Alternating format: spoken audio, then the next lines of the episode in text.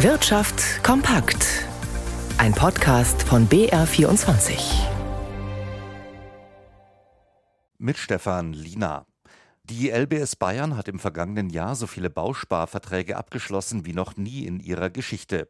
Auch das ist eine Folge der gestiegenen Zinsen. Insgesamt belief sich das Neugeschäft auf rund 9 Milliarden Euro, im Vergleich zum Vorjahr ein Plus von 86 Prozent. Walter Kittel zu den Hintergründen. Das Bauspargeschäft brummt. Als Grund nennt die LBS Bayern die Zinswende.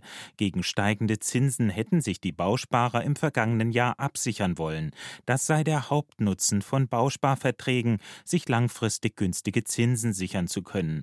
Nicht nur Privatpersonen hätten diese Chance genutzt, sondern auch Kommunen. Der Markt des sogenannten kommunalen Bausparens habe sich im vergangenen Jahr sogar verfünffacht auf über 400 Millionen Euro, so der Vorstandsvorsitzende Vorsitzende der Bayerischen Landesbausparkasse, Erwin Bumberger. Gerade Stromerzeugung, Abwasser, Kläranlagen, da gibt es viele Verwendungsmöglichkeiten, wo die Kommunen letztlich den Bausparer mit einsetzen können. Privatleute würden Bauspardarlehen dagegen vermehrt für energetische Sanierungen abrufen.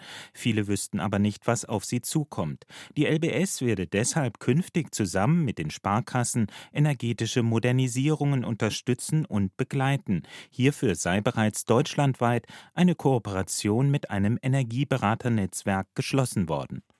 Das Bundeswirtschaftsministerium sieht keine Probleme für den US-Konzern Intel, rund 3000 Arbeitskräfte für seine geplanten zwei Chipfabriken in Magdeburg zu finden. Die Bundesregierung geht davon aus, dass Intel in der Lage sein wird, alle vorgesehenen Arbeitsplätze besetzen zu können, heißt es in einer der Nachrichtenagentur Reuters vorliegenden Antwort des Ministeriums auf eine Anfrage der linken Fraktion. Den goldenen Windbeutel gewinnt man wohl eher ungern. Das ist ein Schmähpreis, den die Organisation Foodwatch hier in Deutschland vergibt, und zwar an Lebensmittelhersteller, die nach Einschätzung der Verbraucherschützer dreiste Werbelügen verbreiten. In diesem Jahr geht der goldene Windbeutel an Knabbergebäck der Marke Pombeer. Ralf Schmidberger berichtet. Das auf der Verpackung dick aufgedruckte 50 Prozent weniger Fett Klingt gesund, doch in Wirklichkeit handelt es sich bei den Ofenchips von Pombeer um eine Zuckerbombe. Diese enthalten nämlich sechsmal so viel Zucker wie das Original. Nach den Empfehlungen der WHO dürften diese Chips gar nicht erst mit Kindern als Zielgruppe beworben werden, heißt es bei Foodwatch. Doch genau darauf ziele der Hersteller Intersnack ab mit den lachenden Bären auf der Verpackung und Chips in Bärenform. Das ist der größte Etikettenschwindel in diesem Jahr, befand eine Mehrheit bei der Online-Abstimmung von Foodwatch, die bereits zum zwölften Mal stattgefunden hat.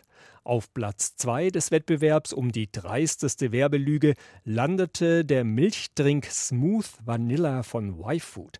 Dieser wird als gesunde und vollwertige Trinkmahlzeit mit vielen Proteinen, Ballaststoffen und Vitaminen beworben. Laut Foodwatch handelt es sich aber schlicht um Milch mit Wasser, ein paar zugesetzten Vitaminen und Süßstoff. Der Preis dafür 4 Euro.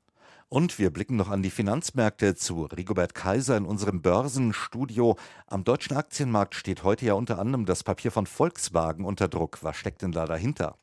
Na, Volkswagen musste heute einräumen, dass man bei den E-Autos und der Konzern setzt ja auf E-Autos als künftige einzige Strategie letztendlich, weil man ja komplett umsteigen möchte, erhebliche Nachfrageprobleme hat, auch weil die staatliche Förderung zuletzt heruntergefahren wurde und auch im nächsten Jahr weiter heruntergefahren wird.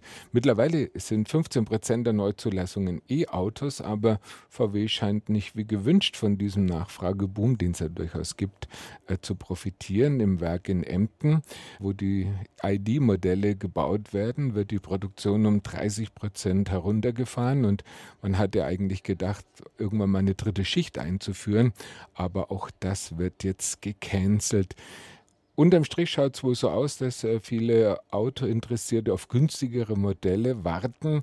Tesla und BYD aus China stehen da offenbar besser in den Startlöchern als VW und werden wohl auf den Markt kommen.